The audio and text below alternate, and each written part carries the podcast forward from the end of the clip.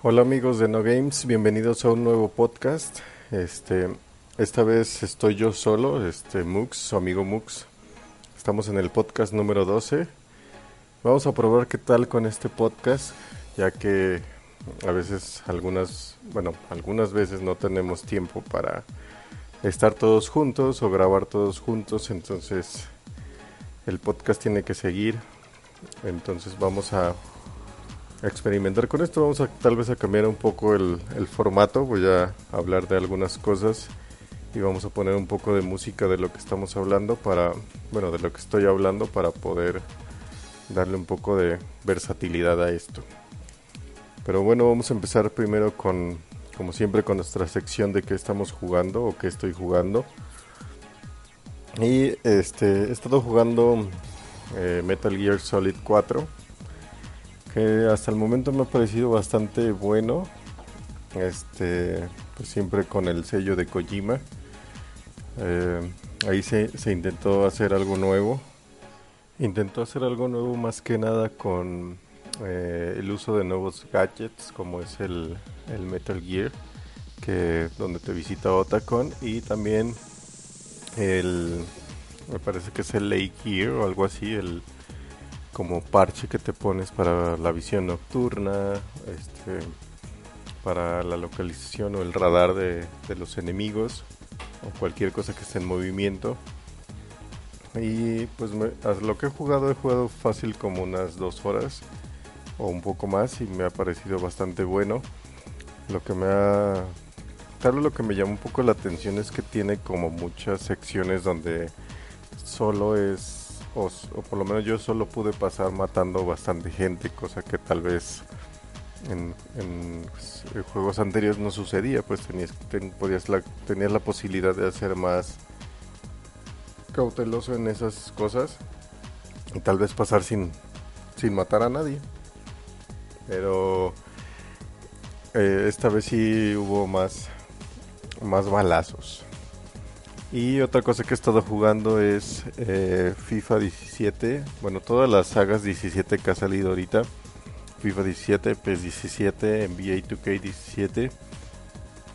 Pero eh, la cosa, o que yo me sentí medio ya relegado, es que como no tengo consola de nueva generación, pues me tocó jugarlos en, en las versiones pasadas. Y pues ya me di cuenta de que ya, pues aquí se acabó todo. Ya el, es el Goodbye Horses para las para las consolas anteriores y pues ya eh, pues seguir pensando en comprar una consola nueva. Más que nada porque eh, FIFA pues del 16 al 17 pues prácticamente no cambió nada más que las plantillas algunas eh, ligas por ejemplo como la japonesa que no estaba antes. PES 17 igual sí PES 17 sí se siente un poco más en el en el gameplay sí se siente un poco más eh, fluido, nuevos movimientos, y pero pues nada serio. Eh, pero bueno, aunque he estado leyendo reviews de PES y pues también como que no hubo grandes cambios. El que sí tuvo grandes cambios o, por lo menos una sección nueva fue FIFA 17 que incluye la versión de Journey. Journey es eh, parecido a lo que venía siendo jugar solo con un jugador, no recuerdo cómo se llamaba la sección, o en, o en PES la vida futbolística, pero ya le dan como un, un peso más importante a esa sección, ya que pues sí empiezas desde, desde las inferiores, vas creciendo en los equipos, pero ya eh, llevas un personaje, es como un modo historia, pero de, de FIFA me gustaría probarlo, pero como dije ya no tengo consolas de nueva generación, entonces mm, pues me tocará probarlo después. Porque supongo que esa sección ya va a quedarse un buen largo, bueno, un buen tiempo, perdón. Eh, inclusive también con eh, NBA 2K, también me di cuenta de que pues ya solamente es actualización de plantillas, ese sí no cambió en nada, solamente movieron las plantillas, actualizaron unas que otras cosas Supongo que ya lo bueno está en las nuevas generaciones, ya con nuevos sistemas. También tiene un modo de carrera en, en NBA 2K que tampoco está acá. Aquí prácticamente pues es jugar la temporada o jugar algunos modos de juegos básicos, pero nada tan completo como en las generaciones anteriores. Digo, generaciones nuevas, perdón. Eh, pues más que nada jugué eso, no estuve jugando nada más, estuve tal vez jugando algunas pocas veces eh, Gran Turismo 6, pero nada importante. Bueno, pasamos a, ya nuestro plato fuerte, que es en esta ocasión quise hablar un poco de esos juegos japoneses que alguna vez jugamos que no entendíamos nada, pero aún así los jugamos porque pues tal vez era alguna saga que nos gustaba, algún juego que nos llamaba la atención y pues no nos importó jugarlo en japonés. Em, tal vez yo como, como yo lo juego en japonés pues es tal vez un poco adivinando qué es lo que pasa o qué es lo que dice y ya eh, con el paso del tiempo inclusive por lo menos ya distinguimos entre el sí y el no si nosotros vemos algún algunos caracteres eh, japoneses, pues ya sabemos que dice ahí sí y, que dice no. Y el, el, primer juego que me viene a la mente que, que me tocó en, en, el Nintendo, en el NES, fue Macros.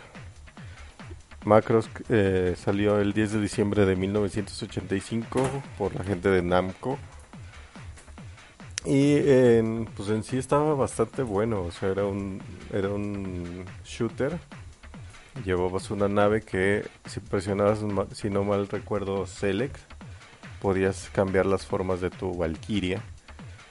Podías ponerla como tipo avión con las patitas o ya el robot completo. El robot completo lo que hacía era que podías disparar hacia el frente o podías disparar hacia atrás con los aviones o la, o la nave con las con solo con las patitas solamente podías disparar al frente otra cosa que me gustaba bastante era cuando activabas el eh, los misiles que pues sí le daban un, un toque de, de, la serie o sea salieron un montón de misiles con dirigidos hacia los enemigos.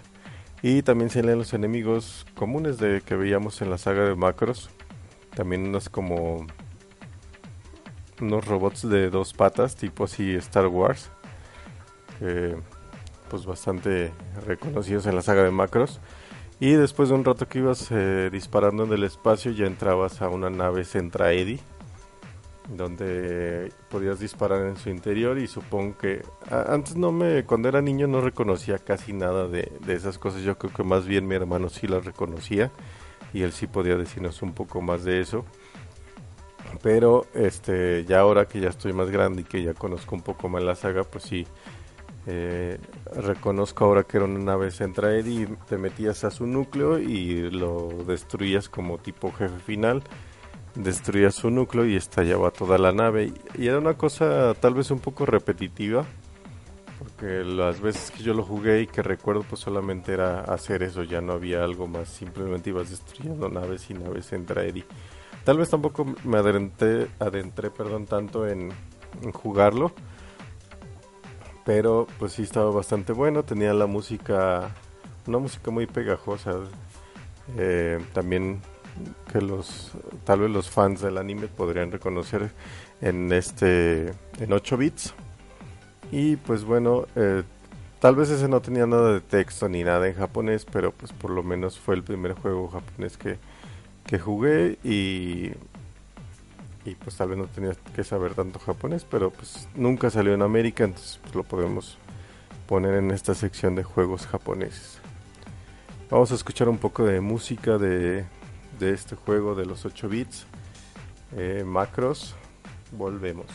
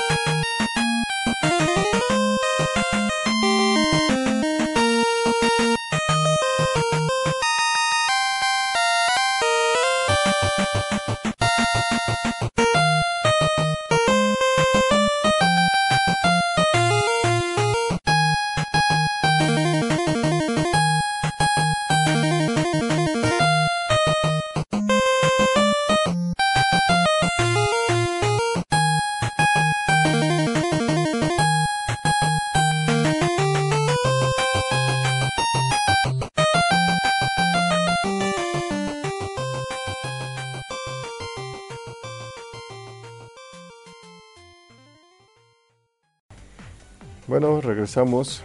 Otro de eh, los juegos que me tocó en el NES también fue el de Saint Seiya o Caballeros del Zodíaco como lo conocimos aquí.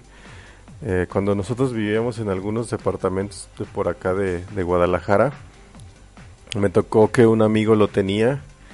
realmente no me no recuerdo si era el cassette de Famicom o era o era de esas conversiones que hacían aquí ya los tiangueros que era un cassette de NES, o sea, el gris grande eh, ya convertido en para que lo pudieras jugar en tu consola americana. Realmente no recuerdo, pero lo que sí recuerdo era que era un, juego de plataformas. Bastante, bueno, plataformas RPG, una combinación ahí medio extraña. Primero tenías, bueno, escogías a tu personaje entre los cuatro caballeros seleccionables que había, que era Seiya, Pegaso Seiya, Dragón Shiryu, Andrómeda, Sean y este el cisne Hyoga. Y este ibas pasando entre plataformas y ibas peleando con como en la caricatura ibas peleando con soldados genéricos del santuario, todo se ubicaba en la en empezaba en la saga del santuario y las 12 casas e ibas eh, matando pues como dije, soldados genéricos que salían en la caricatura, que en la caricatura también mataban a muchos o peleaban con muchos soldados genéricos, hasta llegar a la, a la primera casa, que recordemos que la primera casa era la de Aries, donde, donde este, bueno, no recuerdo el, maestro, su nombre, el, les regeneraba sus armaduras.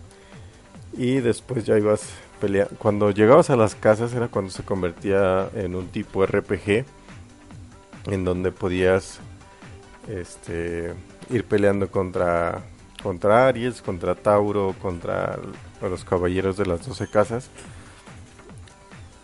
Y ahí es cuando se convertía en, seleccionar si querías eh, defensa, si querías golpes, si querías X o Y comando. Con eh, o sea, tú te veías desde atrás y peleabas contra el caballero dorado por el frente. O sea, se veía bastante bien, pueden buscarlo ahí en YouTube o videos o inclusive puede, puede ser que se lo encuentren todavía por ahí en Mercado Libre o en alguna cosa así bastante barato. Y está bueno, está bueno de jugar este pues como decía, jugar en plataformas y ya después se convierte en un RPG muy bonito. Vamos a escuchar un poco de del intro de este juego, que me parece que es la canción de Pegasus Fantasy en 8 bits. Volvemos.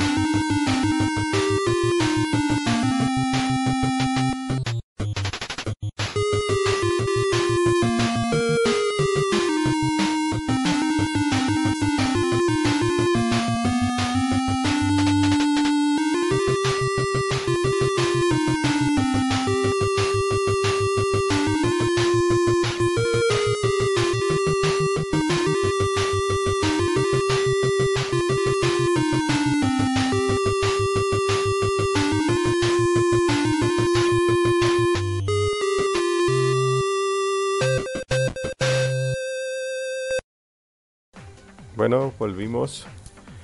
Eh, el tercer juego que me tocó jugar en este sí ya, bueno, me faltó comentar que, el de Saint Seiya pues sí lo, sí ese sí tenía bastante texto en japonés y pues ahí tenías que ir adivinando cuál era, cuál era golpe, cuál era eh, guardia, entre otras cosas. Pero ya que te aprendías el juego de caracteres pues era bastante acertado ya para jugar. Después me tocó jugar o que mi hermano llevara eh, un juego de Dragon Ball Z en Game Boy que eh, era, también un, RPG bastante bueno, me parecía muy bonito los muy chido los los personajes porque pues, en una pantallita de Game Boy pues hacer las cosas como casi pixel art eran personajes muy muy pequeños pero que los reconocías. Luego luego veías a Krillin veías a Goku veías eh, a los soldados de, Freezer porque ahí, ahí es donde empieza el juego justo cuando estás en, en el planeta de Namekusei o Namek como algunos los conocen. Y empezabas con la búsqueda de las esferas del dragón en el planeta Namek. Eh, luego entrabas en batalla y tenías como un, cierto mapita o mapa pequeño donde podías moverte y seleccionar tus golpes. Eh, también era un poco, era como RPG acción porque tenías que mover tu personaje entre ese mapa pequeño, ya que seleccionabas tu tanda de golpes o poderes para lanzar. Si seleccionabas un golpe o alguna patada, te tenías que acercar bastante al personaje contrario para poder acertar el golpe o si es que escogías un poder, pues si el, poder iba recto o iba dirigido. Al principio es bastante difícil de dominar porque pues sí, este... Al principio no se entiende muy bien qué, está pasando, pero ya después de que lo, lo, lo dominas está bastante divertido. Como decía, lo que a mí me gusta bastante de este juego es la como el pixel art que tiene. Que, o sea, son eh, personajes muy detallados y muy pequeños que, que sí da. Los escenarios también están bastante, bastante llamativos. Bueno, este salió en, Game Boy en 1995, eh, desarrollado por Bandai. Y pues eh, también ha de ser bastante barato de conseguirlo, tal vez no tan sencillo porque pues, solamente salió en Japón. Bueno, este juego de Dragon Ball Z salió eh, solamente en Japón, en Game Boy en 1995. Y pues supongo que no debe ser tan difícil de conseguir, tal vez ahí en eBay o algo. A estar bastante barato también.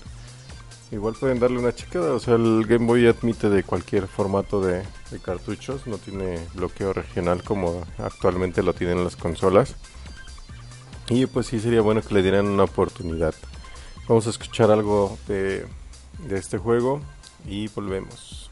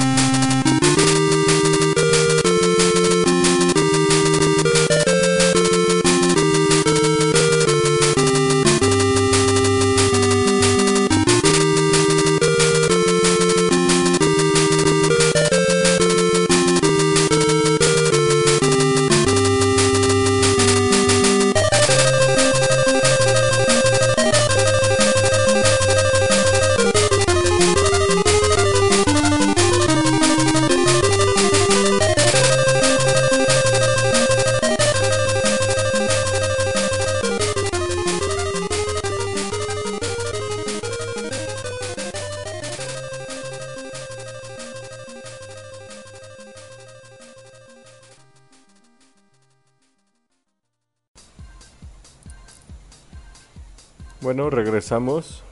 Eh, que escuchamos estas melodías de Dragon Ball. Y ya para finalizar, este tenemos una saga que en lo personal a mí me gusta mucho y he comentado bastante en los podcasts, que es la saga de Super Robot Tyson o Super Robot Wars, como algunos lo conocen también. Eh, pues estas sagas eh, pues realmente son crossovers de de bastantes eh, compañías que se dedican a hacer animes de, de robots o mechas. Y este me parecen bastante llamativos o sea si son avientes un poder por ejemplo y tienes eh, hacen su poder como en, como en los animes. Eh, también este juego con bastante texto en japonés ya que este sí es netamente RPG y este sí pues tal vez sí batallas un poco más porque tienes que subir eh, estadísticas a tu robot, este, estadísticas a tu piloto, Eh, inclusive solo el simple hecho de guardar o, hacer load a tu archivo, pues sí también lleva lleva algo de, investigación porque pues, el japonés de el de los menús eh, pues no, nos deja tal vez hacer algo más ágil.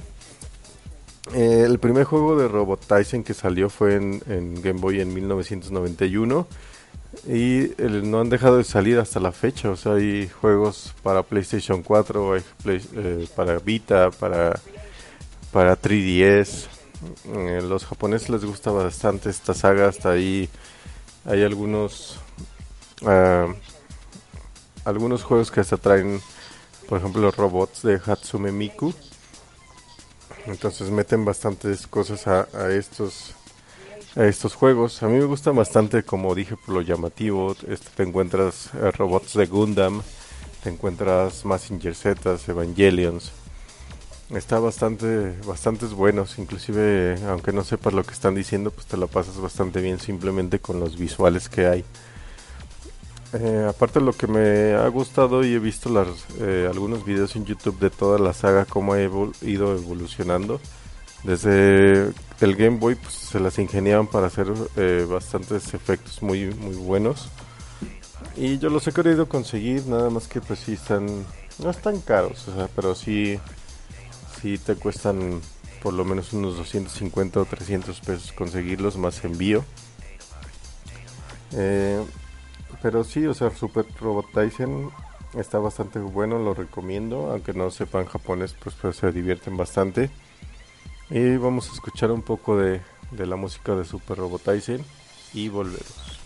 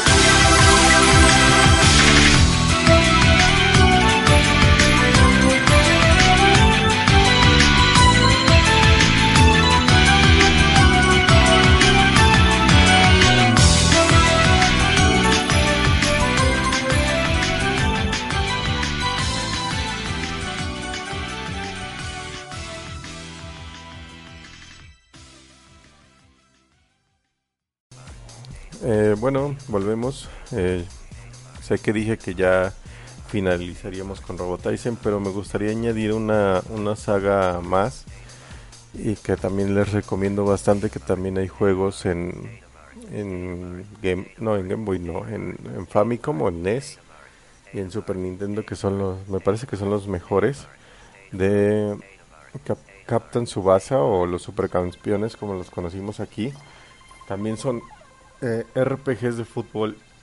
Imagínense nada más eso. RPGs de fútbol.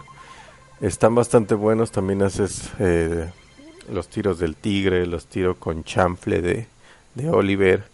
Eh, te enfrentas contra otros equipos que también tienen sus, sus tiros o, sus poderes especiales. Eh, hay mecánicas de pase, hay mecánicas de, tiro, del portero también tú eliges si quieres que la despeje o, que la, la tome. Eh, también, este, como dice acá nuestro tema, pues también tenía bastante texto en japonés, pero eso no nos impidió jugarlo. Hay una versión bastante cara y bastante difícil de conseguir de un port que hubo que se llama Tecmo World o Tecmo World, no me acuerdo bien, pero es de Tecmo Y este, pues prácticamente es un copy-paste nada más con, con jugadores o nombres americanos. Pero sí conseguirlo inclusive así suelto te ha de costar más de 500 pesos. Recuerdo que mi hermano y yo lo conseguimos en un tianguis, pero realmente no fue original, lo conseguimos en esos cassettes raros de Famicom que, vendían o chinos como les llamaban. Eh, y ahí nos encontramos a Tecmo Wolf. Este, bastante bueno el juego, mi hermano recuerdo que lo acabó. Eh, yo no lo jugué porque era como de esos juegos que solamente tenía un slot para grabar o, algo así. Eh, no recuerdo realmente por qué no lo jugué, pero, pero sí disfrutaba mucho viendo a mi hermano jugarlo. Y este lo recomiendo también esa saga de, de Captain Subasa. Si la pueden conseguir algunos juegos. Algunos juegos son baratos, algunos otros no. Este, no sé a qué se deba ya el, culto que le ponen los, los japoneses a sus juegos, pues también es muy diferente al de nosotros. A veces hay juegos americanos que son muy baratos y en su versión japonesa son bastante caros o viceversa. Pero bueno, vamos eh, ya finalizando este podcast. Eh, sin antes recomendarles algunas cosas. Eh, Netflix pusieron toda la saga de Star Wars. Sería bueno que aprovecháramos para verla completa y, en diciembre aventarnos Rock One. Y eh, también pusieron las películas de Indiana Jones, toda la trilogía, bastantes buenas también. Eh, y también pusieron eh, toda la serie o la saga de Macros, también para echarle un ojo. Pues bueno, amigos, esto fue el podcast número 12 de No Games. Esperamos que les haya gustado. Déjenos, en los comentarios de ya sea donde lo publiquemos en Facebook, en nuestro blog, en, en YouTube en, nuestro canal de YouTube o en nuestro canal directo de iBox. Déjenos sus comentarios y díganos qué juegos eh, pues, tenían ustedes que jugaron en japonés y los disfrutaron bastante sin, sin la barrera del idioma. Nos vemos, yo soy su amigo Mux y esto fue el podcast de No Games.